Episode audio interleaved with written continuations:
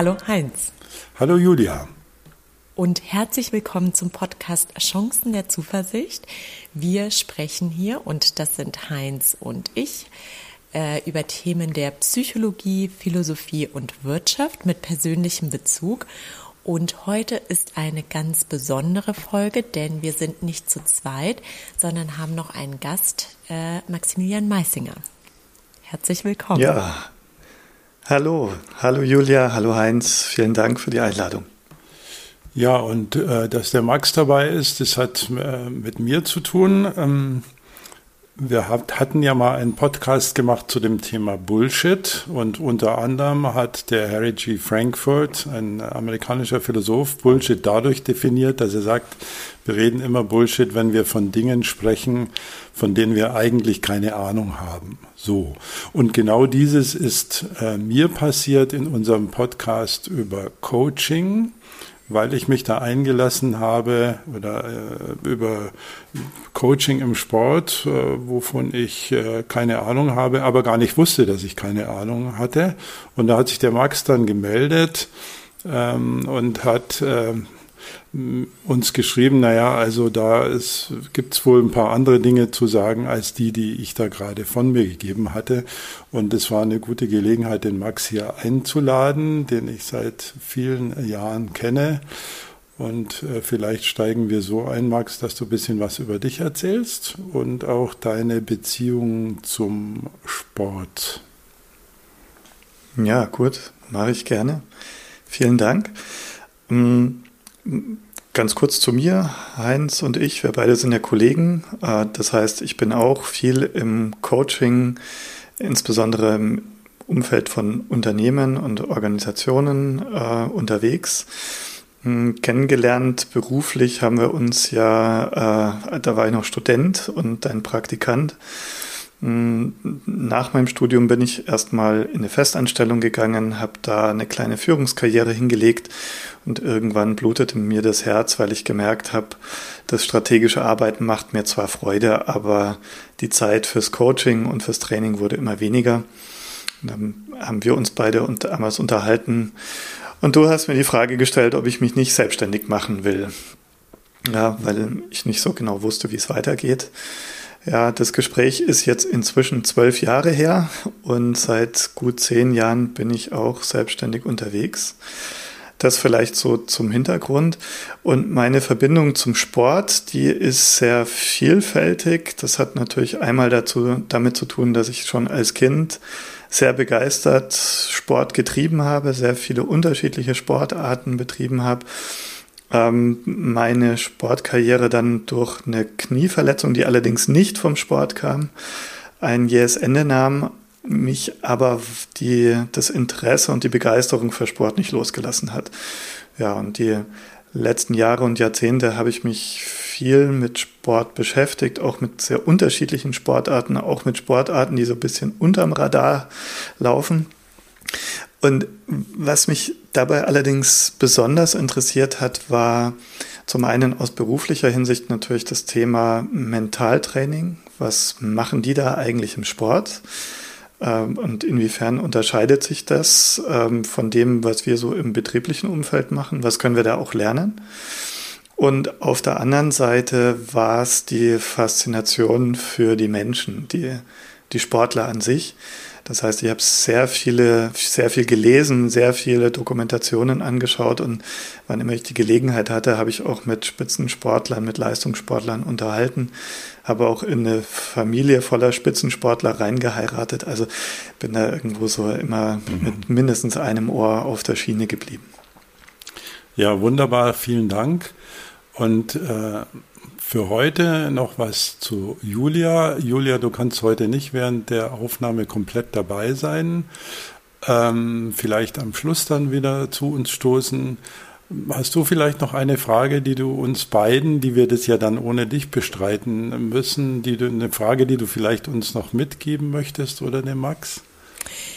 Ja, das ähm, ist leider so, dass ich mich gleich nochmal äh, rausnehmen muss und übergebe euch heute das Gespräch. Und äh, wir sind ja schon voll drin. Also mich interessiert auch ganz besonders ähm, ja Coaching im Sport Sport, also was ist dabei wichtig? Wie kann man ganz, ganz große Leistung erbringen. Also das finde ich wahnsinnig interessant. Wie sind manche Menschen dazu fähig, dann doch so eine, so eine große Leistung äh, zu erbringen? Wie kommen sie dahin? Und was mich auch interessieren würde, was können wir in unserem Alltag davon lernen? Also wie können wir das beispielsweise in Organisationen oder in unserem Führungsalltag oder auch in Teamarbeit übertragen? Das fände ich persönlich mhm.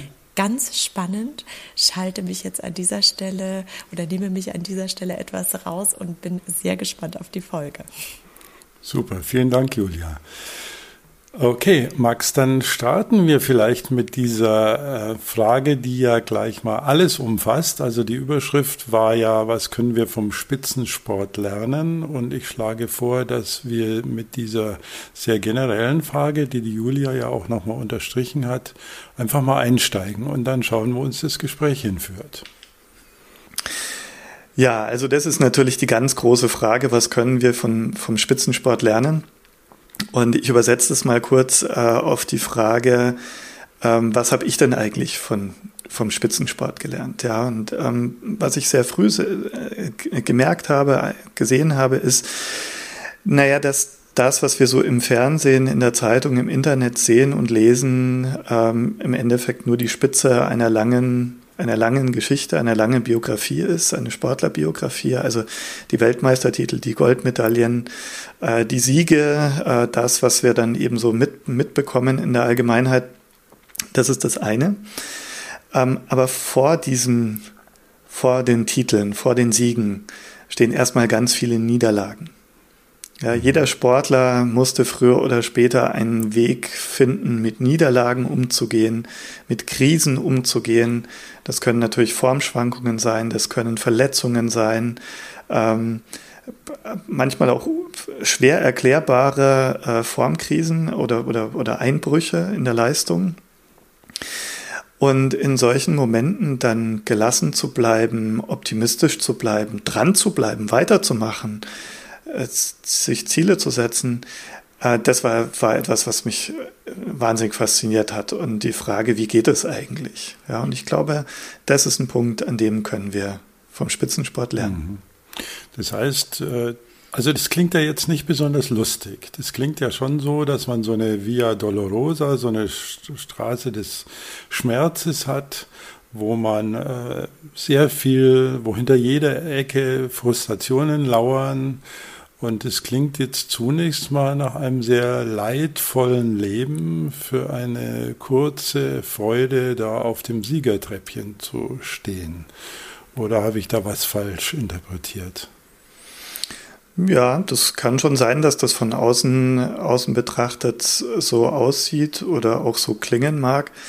Ähm, wenn man mit Sportlern spricht und sie auch interviewt, wie haben sie denn das eigentlich geschafft, äh, mhm. diese Schmerzen zu überwinden oder diese, mit diesen Entbehrungen umzugehen, Krisen zu überstehen, dann klingt das allerdings ein bisschen anders. Aha, ja? Also okay. die, die, mhm. die Sportlerbiografien ähm, beginnen ja meist schon recht früh in der Kindheit.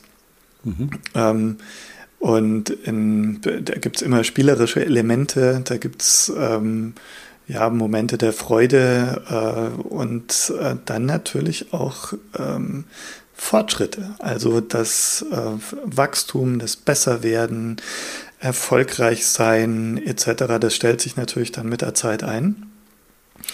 Und wenn ich als Sportler merke, ah, da gibt es etwas, was ich sehr gerne mache, oder und oder etwas, das ich sehr gut mache, dann trägt das durchaus über die eine oder andere Krise oder Verletzung hinweg. Und ähm, worauf ich eher abzielen will, ist, ähm, wir sehen das manchmal gar nicht, weil wir sehen dann am Ende ja nur den, der, der sich die Medaille umhängt und vielleicht den Lorbeerkranz äh, um, um mhm. den Hals hängen mhm. hat. Aber bevor der da ganz oben steht, sind diese, sind diese Täler erstmal zu durchschreiten. Und so sehe ich das in unseren Coachings, in Organisationen, aber auch bei äh, Menschen im Allgemeinen auch. Ja, die Frage, wie komme ich da wieder raus, wie kann es weitergehen und was trägt mich eigentlich? Also was wir dann lernen können, ist ein, äh, ein Zweifaches. Also erstmal sich klar zu machen, dass die Frustration, der Rückschlag Teil jeder Entwicklung ist. Mhm. Das ist, glaube ich, mal das Erste. Ja. Und das Zweite ist, sich Möglichkeiten zu erarbeiten, äh, über diese Frustrationshürden hinwegzukommen. Und vielleicht gibt es auch noch was Drittes, äh, was jetzt bei dir schon anklingt. Also mhm. die Freude am Erfolg, am Weiterkommen irgendwie schon mit im Kopf zu haben. Also Frustrationen zu akzeptieren, zweitens zu lernen, damit umzugehen und drittens äh, das nicht nur als La pur La zu machen, sondern mit einem gewissen Ziel, wissen, dass hinten möglicherweise ein Erfolg steht. Ja, und was da vielleicht ähm, drüber oder drunter liegt oder, oder diese Aspekte umschließt, ist, sich ein Umfeld zu schaffen, das mir dieses Wachstum ermöglicht.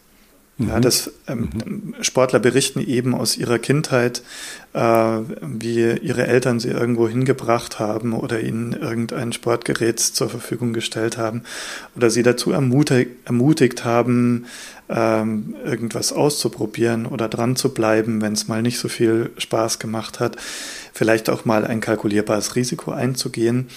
Ähm, und später, ähm, das ist ja manchmal so offensichtlich, dass wir es gar nicht mehr sehen, später gehört natürlich zu einem solchen Umfeld auch der Trainer, der Coach oder vielleicht sogar, mhm. also wenn wir uns jetzt die absoluten Spitzensportler anschauen, eine ganze Armada an Coaches, also der Techniktrainer, der Taktiktrainer, der Ernährungscoach, der Schlafcoach, äh, der äh, Mentaltrainer und so weiter. Also das äh, da holen sich Sportler früher oder später alle Unterstützung, dass sie also in mhm. einem Umfeld wachsen können, auch weiter wachsen können, auch mhm. im, im, letzten Drittel ihrer Karriere, ähm, indem sie sich wohlfühlen, indem sie wachsen können und das an der Stelle eben fördert und fordert.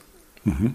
Also der erste Punkt, den fand ich schon mal extrem wichtig, dass wir als Eltern die Verpflichtung haben, unseren Kindern Möglichkeiten zu schaffen, Erfahrungsräume zu bieten.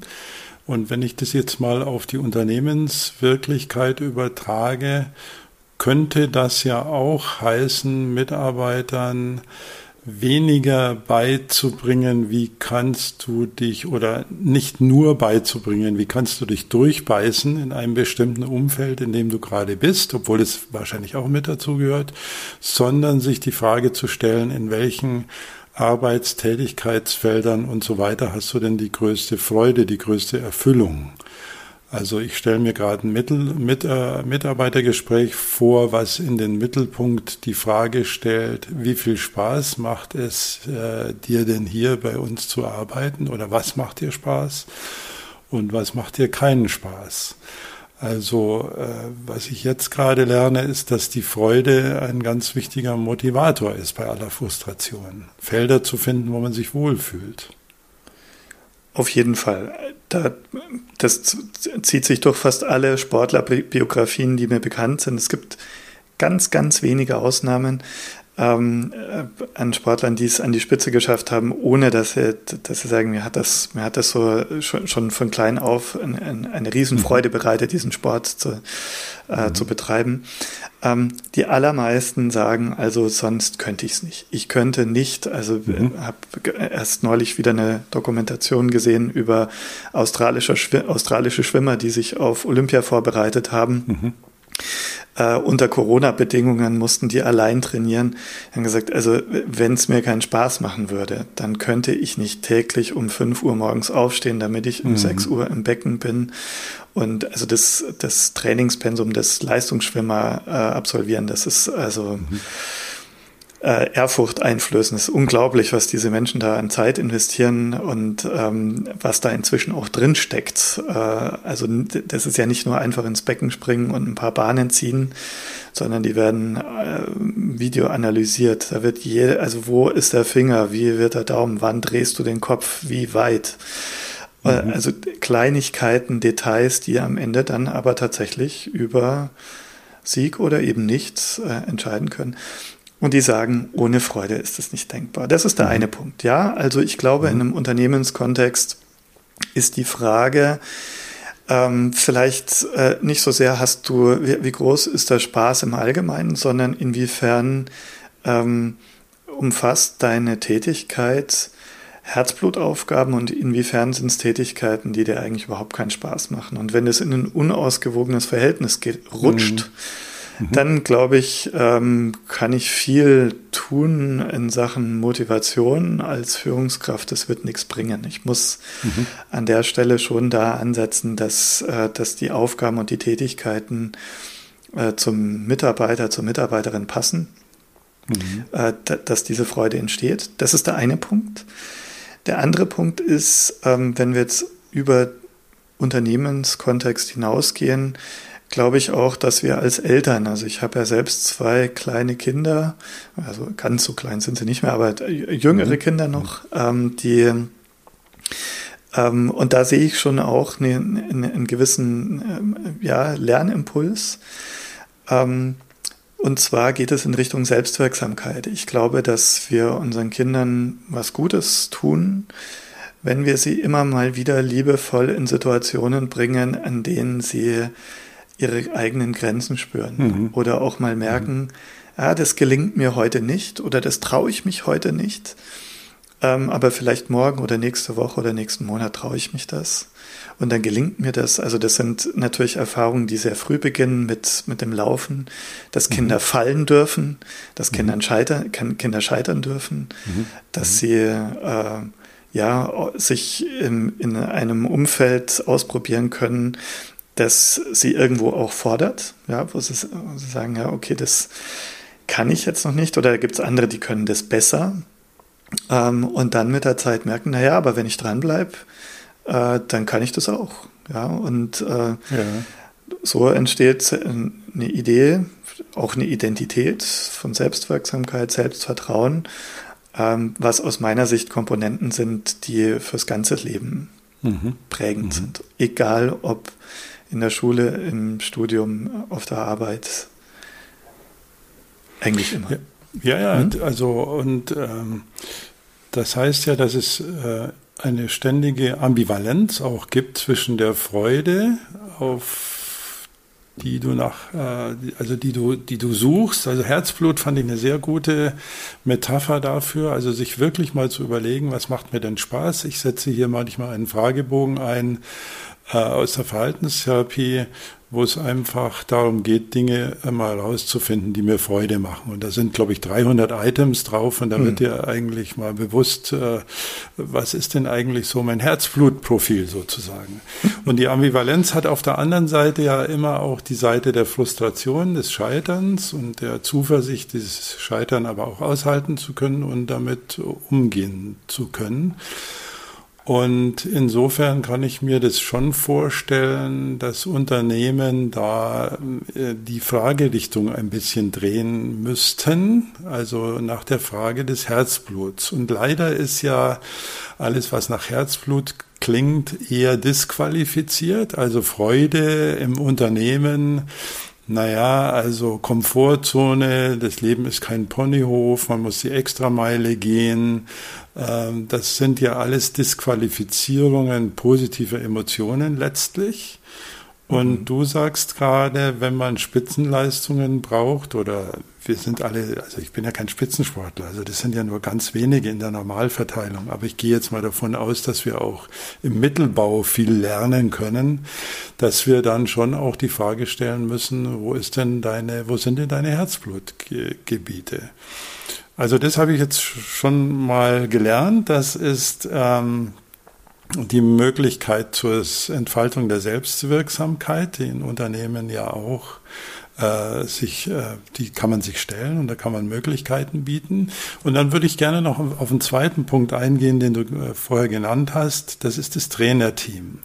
Jetzt habe ich mir vorher, als du das erzählt hast, gerade vorgestellt, ich bin äh, Mitarbeiterin zum Beispiel in einem Unternehmen im Außendienst und denke gerade, naja, was der Max äh, da erzählt, ist ja toll. Aber außer einem griesgrämigen Chef habe ich eigentlich nichts. Ich habe kein Trainerteam. Die Kommunikationstrainings, auf die ich gehe, nerven mich eher, weil ich da nach irgendwelchen Schablonen äh, eingepasst werde. Äh, ob es so richtig Spaß macht, weiß ich auch nicht. Und also ich würde dann so sagen, naja, der Max redet sich leicht, aber ich als Mitarbeiter habe kein solches Trainerteam und ich hätte auch gern mal einen Schlafcoach. Aber den lieber fürs Büro als nachher. Was machen wir denn mit diesem Unterschied zwischen dem, was Spitzensportler an Möglichkeiten haben und dem, was ich als Mitarbeiter eines Unternehmens alles nicht habe oder auch als Chef? Ja, also erstmal kann man dazu sagen, die wenigsten Sportler beginnen mit so einem Trainerteam. Mhm. Ähm, das entwickelt sich mit der Zeit. Und warum entwickelt sich so ein Trainerteam? Weil Sportler merken, ich brauche Menschen um mich herum, die Impulse setzen. Die, das mhm. können auch Impulse der Zuversicht sein. Ähm, mhm. Das können aber auch manchmal Impulse sein, die mir vielleicht gar nicht so gut gefallen, aber am Ende dazu führen, dass ich entweder bessere Leistung bringe oder dass es mir einfach besser geht. Also, dass mhm. ich mehr, mehr Freude empfinde, zum Beispiel im Training, ähm, im Leben im Allgemeinen, dass es mir einfach leichter fällt. Äh, mhm. Auch die Tätigkeiten, äh, die gibt es ja im Spitzensport auch, also die Tätigkeiten, die mir keine Freude machen. Ja, das mhm. ja, äh, dürfen wir, dürfen wir an der Stelle natürlich nicht verschweigen. Ähm, ja, also äh, was es aus meiner Sicht dazu zu sagen gilt, ist, äh, ich glaube, es ist eine gute Idee für jeden von uns im Menschen, äh, im, im Leben nach Menschen Ausschau zu halten, die mir gut tun, die mich in mhm. irgendeiner Weise inspirieren. Und es muss nicht zwangsläufig ein Mensch sein, der mich ausschließlich im beruflichen Kontext begleitet. Ich brauche nicht mhm. immer den, den Profi-Coach, ähm, äh, sondern das kann äh, jemand aus der Familie sein, aus dem Freundeskreis. Äh, mhm. Menschen, die mich, die mir gut tun, ähm, die, die ich vielleicht zu selten anrufe, die ich zu selten sehe, äh, die mir vielleicht den einen oder anderen Impuls geben. Ich glaube, wenn wir Menschen betrachten, als eine Quelle der Inspiration, also von denen mhm. wir immer irgendwo uns was abschauen können. Und ich behaupte jetzt mal wagemutig, wir können von jedem Menschen was lernen, auch von mhm. unserem griesgrämigen äh, äh, mhm. Chef oder von der mhm. Chefin. Ähm, dann ist das im Endeffekt eine, vielleicht für einige Menschen eine Perspektivverschiebung am Ende, aber kann ich sagen, okay, auch das, der Chef, die Chefin, gehört in mein Trainerteam, genauso wie mein Bruder, meine Schwester, auch meine Kinder. Äh, mhm. Ich erlebe mhm. das, ich erlebe das fast, fast täglich, oder sagen wir mal jede Woche, was ich von meinen Kindern zum Beispiel lerne. Ja, mhm. das, ähm, und so würde ich sagen, können wir uns auch als normalsterbliche Nicht-Spitzensportler unser Trainerteam zusammenbauen. Das ist eine sehr gute Idee. Also ich sehe mich schon vor einem Zettel sitzen, wo ich mal aufschreiben würde, welche Menschen sind mir in irgendeiner Form wichtig oder müssen mir wichtig sein, weil ich in Hierarchien arbeite. Mhm. Also ich kann ja meinen Chef nicht ausblenden oder meine Chefin. Und was sind möglicherweise die Lernfelder? Und unser berühmter Kollege Jens Korsen hat ja mal formuliert, die Situation ist mein Coach. Mhm. Was ja schon eine andere Perspektive zu den ähm, Höhen und Tiefen des Lebens und Berufslebens bildet. Also, weil es sich ja immer mit der Frage befasst, was kann ich denn jetzt eigentlich daraus lernen für mich? Ja, und das, äh, also ich bin ein großer Fan von, von, von dieser Perspektive. Mhm ähm, weil ich glaube, dass es dann eben auch leichter wird, Zuversicht zu entwickeln, wenn es mal nicht so schön um einen herum ist. Ja, und mhm. Mhm. die Situation haben wir ja alle. Ja, also fr früher Klar. oder später haben, hat jeder von uns äh, irgendeine eine Krise, ob groß oder klein, vor der Brust. Ähm, und, und dann kommt es genau auf, darauf an. Also wenn es gut läuft, dann braucht in der Regel auch der Spitzensportler wenig Coaching. Ja, dann mhm. sagt er, ich weiß, was mhm. ich zu tun habe, ich stehe mhm. gerade gern auf. Ähm, aber dann, wenn es eben nicht mehr so läuft, wenn die Leistung nicht mehr stimmt, wenn sich, wenn sich nicht mehr gut anfühlt, dann sagt er, ja, vielleicht brauche ich auch mal einen neuen Coach. Ja. ja. Wir, wir haben ja mittlerweile erfreulicherweise sehr viel äh, Hörerinnen und Hörer und Downloads und wir haben herausgefunden, dass da auch viele Führungskräfte dabei sind. Mhm. Und äh, deswegen würde ich dir gerne noch die Frage stellen, wenn äh, jetzt Führungskräfte uns zuhören, was würdest du in deren Aufgabenportfolio mit einbauen, wenn die Überschrift heißt, was können wir von Spitzensportlern lernen? Puh, ja. Ähm, fällt mir schwer, das jetzt so, so, so ganz runter oder einzudampfen. Mhm. Mm, vielleicht probiere ich es mal an einem Beispiel, äh, ja. das mir auch neulich im Coaching begegnet ist. Ähm, und nicht nur einmal. Ich kenne den Fall jetzt schon öfter. Ähm, mein Coaching-Klient hat mir erzählt, äh, dass er maximal frustriert ist, äh, in welche Richtung sich gerade so die, die Arbeits- und Unternehmenskultur entwickelt. Ähm, er hat da über das Pareto-Prinzip gesprochen, also 80-20. Es würde absolut reichen, wenn er 80 Prozent Leistung bringe, ähm, mehr braucht es an, an verschiedenen Stellen gar nicht. Ähm, und er hat gesagt, das kann ich nicht. Ja, mhm. ich, ich bin das nicht. Äh, und ich ähm, verstehe zwar, dass mein, mein Chef dann, das von mir einfordert und habe auch so den Eindruck, für ihn passt das ganz gut, aber für mich nicht. Mhm. Ähm, mhm seine Führungskraft, sein, sein Chef, äh, hat das Ganze allerdings so als Geste der Wertschätzung auch verpackt und gesagt, Mensch, ich mache mir doch Sorgen um dich und bitte überarbeite dich nicht und äh, äh, der Burnout winkt doch schon, äh, lass doch vielleicht auch mal fünf Grade sein. Und mein Coaching-Client hat mir genau das Gegenteil berichtet. hat gesagt, vorher, vorher ging es ihm besser, als er noch mhm. so richtig, also die 100 Prozent abrufen durfte. Mhm. Ähm, da hat er sich deutlich wohler gefühlt und äh, hat, hat sich eigentlich durch dieses Eindampfen auf 80-20 äh, ausgebremst gefühlt und die Geste eher als Geringschätzung ähm, empfunden. Mhm. Mhm. mhm. Was will ich damit sagen? Ähm, ich glaube, es ist eine gute Idee, als Führungskraft zu schauen, wen habe ich denn da in meinem Team? Mhm. Wer braucht was? Wer kann was? Und wer will was? Ja. Ja. Spitzensportler sind Menschen, die wollen leisten und die brauchen ein Umfeld, in dem sie leisten dürfen. Mhm. Ja, und ähm, das kann schon sein, dass ich da als Führungskraft vielleicht mal einen in der Mannschaft habe, der nicht das Talent hat der anderen. Also wo man so von vornherein sagt, naja, also irgendwie, wenn die anderen äh, zehn Vorgänge machen, macht er halt sieben oder sechs. Mhm. Äh, das ist aus meiner Sicht gar nicht entscheidend. Also die Frage für einen Coach und dann vielleicht auch für die Führungskraft, äh, also für den Coach im Spitzensport ist, ähm, wie ähm, kann ich denn diese Freude, die dieser, die dieser Sportler bei seinem Sport eben äh, an den Tag bringt, wie kann ich die, wie kann ich die nutzen?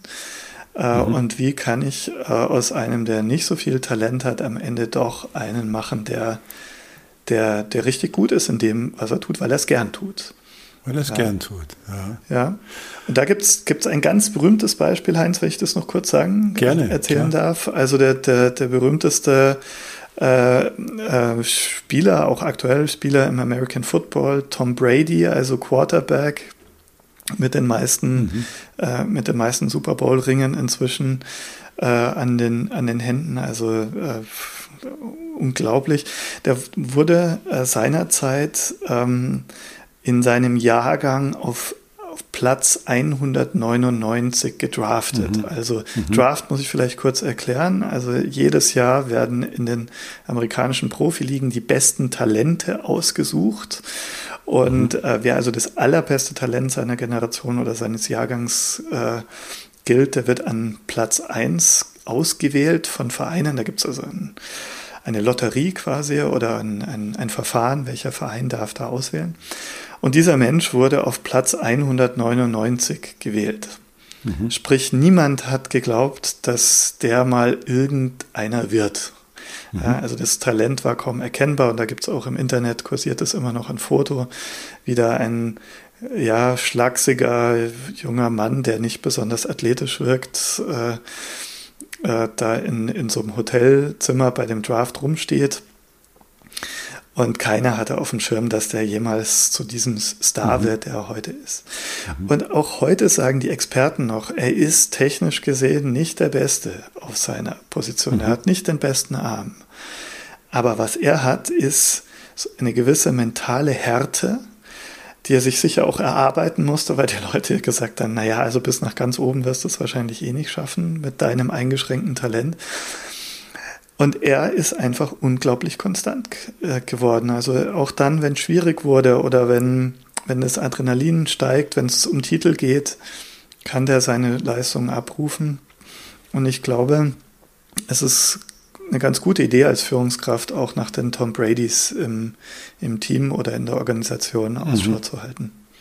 Und da gibt es wahrscheinlich mehr, als wir uns normalerweise vorstellen, weil äh, ich bin ja jetzt lang im Geschäft sozusagen, habe 30, weit über 30 Jahre mit, mit, mit Menschen gearbeitet und teile deine Erfahrung, dass in jedem von uns ein Spitzensportler steckt, äh, im Sinne, dass jeder von uns ein spezielles Gebiet hat oder eine Idee oder irgendwas, wo er richtig gut ist. Und das wird halt oft nicht entdeckt oder es wird entdeckt, aber nicht gewürdigt, was vielleicht noch die schlimmere Variante ist.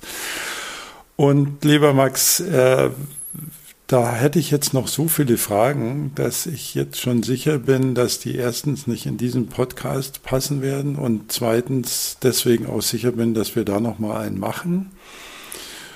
Und würde dir an dieser Stelle schon mal sehr herzlich danken und äh, hoffen, dass du äh, auch für einen zweiten Podcast noch mal zur Verfügung stehst. Ja, sehr gerne. Ich stehe gern zur Verfügung. Hat mir auch viel Freude bereitet. Ähm, würde gerne noch ganz kurz ein, mit einem Beispiel schließen. Gerne. Äh, ganz aktuell. Äh, ich habe vor ein paar Tagen gelesen, ähm, weil wir heute viel über Freude gesprochen haben, äh, dass der zweitbestbezahlte Motorradrennfahrer auf diesem Planeten äh, kurzerhand bei einem sehr erfolgreichen äh, Team einfach gekündigt hat. Also er mhm. einfach gekündigt, stimmt nicht ganz. Also ist die Kurzversion. Er hat, er hat seinen mhm. Vertrag mhm. aufgelöst und hat äh, wenige Tage später zu einem Hinterbänkler-Team ähm, äh, gewechselt. Und natürlich war die, die, die Expertenjournalie da aufgebracht und wollte wissen, warum machst du das denn? Ja, also von einem Weltmeister-Motorrad steigst du da auf ein Motorrad, das noch so mitten in der Entwicklung ist, ein Team, das noch nie gewonnen hat. Und dann hat er gesagt, ja, es hat mir einfach keinen Spaß mehr gemacht. Ja, mhm. das, und mhm. ich bin jetzt hier, äh, ich bin gewechselt und seitdem geht es mir gut. Mhm. Da, wo ich jetzt bin, bin ich gerne aus freien Stücken und hier kann ich wieder so Motorrad fahren, wie ich mir das vorstelle. Ich finde das großartig. Ich finde es eine inspirierende Geschichte. Ja, fantastisch. Und es setzt auch nochmal in den Mittelpunkt, äh, was wahrscheinlich auch in den Mittelpunkt gehört, dass die Freude, das Herzblut einer der größten Motivatoren ist und dass wir immer darauf gucken müssten und nicht zu sehr mit der Peitsche der Verbissenheit durch das Leben zu laufen, egal ob ich jetzt Mitarbeiterin bin oder Vorgesetzter oder Papa oder Mama. Äh, und ähm, dass Freude hier nochmal gewürdigt wird in einer Themenlandschaft, wo man es gar nicht so vermutet, vielleicht am Anfang. Mhm. Das, äh, das finde ich schon nochmal sehr gut. Ja, Max, also vielen Dank. Sehr gerne. Vielen Dank, Heinz.